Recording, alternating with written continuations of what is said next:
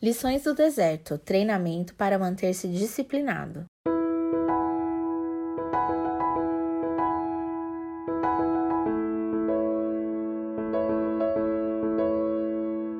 O temor do Senhor é o princípio do conhecimento, mas os tolos desprezam a sabedoria e a disciplina.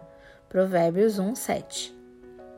Ao assistir a qualquer esporte, vemos como os atletas se saem em campo com base no treinamento intenso que passaram nos bastidores. O treinamento difere para cada atleta com base em seu esporte e proeza. Eles não são apenas treinados para se destacar, eles também são treinados para serem disciplinados. Eles precisam se exercitar por um número específico de horas todos os dias, enquanto comem uma refeição cuidadosamente preparada. Estas coisas são inegociáveis. Para o cristão, a maior parte do nosso treinamento acontece nas terras áridas do deserto. Somos treinados para crescer em maturidade e passar por tudo o que Deus preparou para nós. O treinamento pelo qual passamos trará disciplina em nossas vidas. O deserto nos forçará a olhar cada dia através de uma lente crítica encontramos falta de disciplina em diferentes áreas de nossas vidas. A principal área que Deus deseja revitalizar são nossas disciplinas espirituais. Disciplinas espirituais giram em torno de Deus e você. É necessário intencionalidade e regularidade para começar.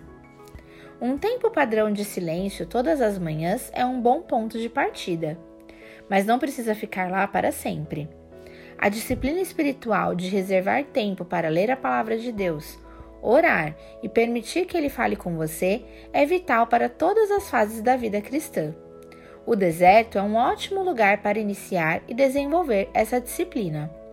O Salmo 81 nos indica o desejo de Deus de que seu povo ouça seus conselhos de vida e a promessa de bênção e vitória quando assim o fizermos. Outra disciplina vital é incluir em sua programação semanal um dia de descanso. O sábado foi instituído por um Deus onisciente que tinha certeza de quanto descanso precisaríamos para que o nosso espírito, alma e corpo se recuperassem após uma semana inteira de trabalho. Essas disciplinas não devem se tornar rituais repetitivos vazios, mas momentos significativos de profunda comunhão com Deus. E foi por isso que o apóstolo Paulo nos recomendou o que está escrito em 1 Coríntios 9:25. O atleta precisa ser disciplinado sob todos os aspectos.